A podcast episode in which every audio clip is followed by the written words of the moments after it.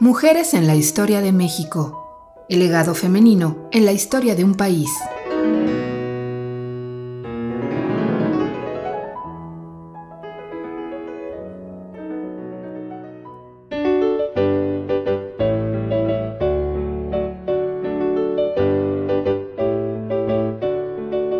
María Félix, una de las más deslumbrantes bellezas en el cine de oro mexicano. Nació en Álamo, Sonora, en 1914. Sus padres fueron don Bernardo Félix, férreo hacendado con sangre de indio yaqui, y Josefina Güereña, hija de españoles educada en un convento. De niña se apartaba de las muñecas y comiditas que jugaban sus hermanas y andaba en el campo con los caballos al lado de su hermano Pablo. Una de las mayores penas en su vida fue el ver partir a su hermano a la escuela militar y, poco después, recibir la noticia de su muerte. Pero tuvo otra gran aliada, su madre, a quien admiró profundamente y le aprendió la importancia del estilo en una mujer. No es suficiente con ser bonita, le decía, hay que tener porte. María sobresalió desde pequeña por dos razones, su fortaleza de carácter y su belleza. Fue la única de doce hermanos que osó regañar a su propio padre, temible y severísimo patriarca. Conforme fue creciendo, con arrogancia indomeñable, hacía volver la cabeza a hombres de todas las edades. Un día, los estudiantes le pidieron que fuera reina de la universidad y la hicieron desfilar por la ciudad en una carroza adornada.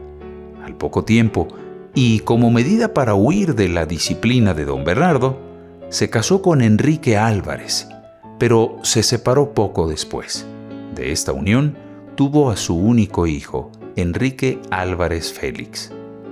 Decidida a ser independiente y un sólido soporte para su hijo, María se desplazó a la Ciudad de México y entró a trabajar como empleada de un cirujano plástico que le pagaba muy bien. Decía el médico a sus clientas, miren la nariz de esta señorita, yo se la operé. Y lo mismo presumía de las demás facciones de su rostro. Las clientas quedaban encantadas. Un día, a principios de los años 40, María Félix paseaba por unas vitrinas del centro de la ciudad cuando, impactado por su presencia, un hombre la abordó y le ofreció hacer una prueba para cine. Al principio no lo tomó en serio, pensando que aquel ingeniero más bien quería tener una aventura con ella, pero una vez convencida de que no era así, le gustó el reto y aceptó.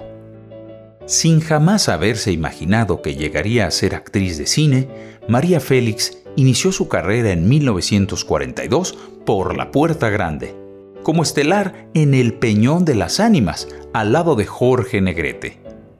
Miguel Zacarías, el director, estaba muy complacido de haberla descubierto, pero pensaba que debía quitarle su arrogancia y su altanería, cosa por demás imposible como lo tuvo que aprender luego, tras un enfrentamiento en el cual debió ceder ante el orgullo de la actriz.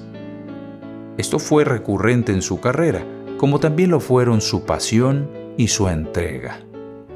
Apoyada en su presencia y su excepcional belleza, pronto la Félix se convirtió en la actriz mejor pagada del cine mexicano y en símbolo de la mujer inalcanzable e indómita devoradora de hombres.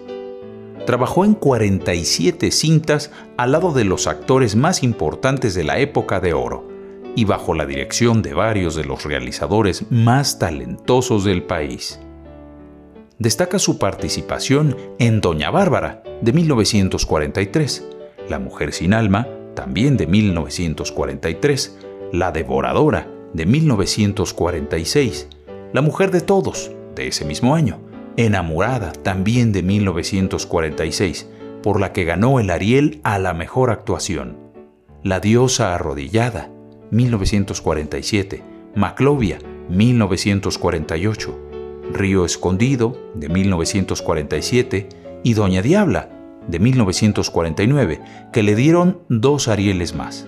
El Rapto, de 1953, y reportaje de ese mismo año. En sus cintas de mayor éxito, María Félix y sus personajes parecieron fundirse como si aquella actriz que arqueaba las cejas de modo legendario no hiciera más que interpretarse a sí misma en su altiva y fascinante personalidad. Después de otras tantas intervenciones en producciones nacionales e internacionales de menor relevancia en su carrera, la doña se retiró del cine con la cinta La Generala, en 1970, tras lo cual todavía estuvo relacionada con algunos proyectos fílmicos más, ninguno de los cuales logró cristalizarse. La fama de María Félix se extendió por América Latina, España, Italia y Francia. En este último país realizó uno de los filmes que recordaría con mayor orgullo, French Cancan, de 1954. Dirigido por Jean Renoir, siempre se negó a trabajar en el cine estadounidense. Le bastó su triunfo nacional y su fama en los países europeos. Además de su matrimonio con Enrique Álvarez, María Félix estuvo casada con Raúl Prado, Agustín Lara, Jorge Negrete y Alex Berger. En sus últimos años sostuvo una relación con el pintor francés Antoine Sapov. Tras su retiro del cine, siguió presente de diversas formas en la escena nacional hasta su muerte, ocurrida en 2002, en su cumpleaños número 88. María Félix recibió numerosos honores, homenajes y distinciones y el cariño del pueblo de México.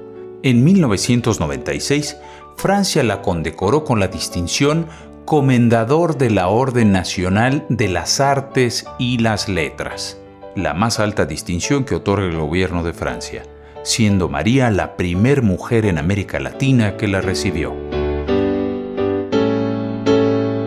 María Félix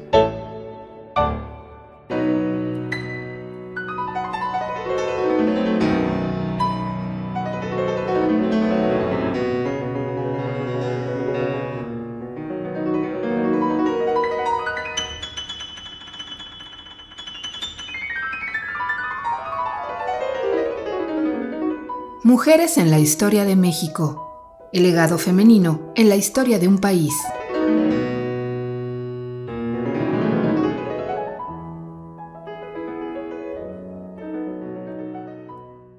Esta serie está basada en el libro de Alina Mosurrutia, 101 Mujeres en la Historia de México.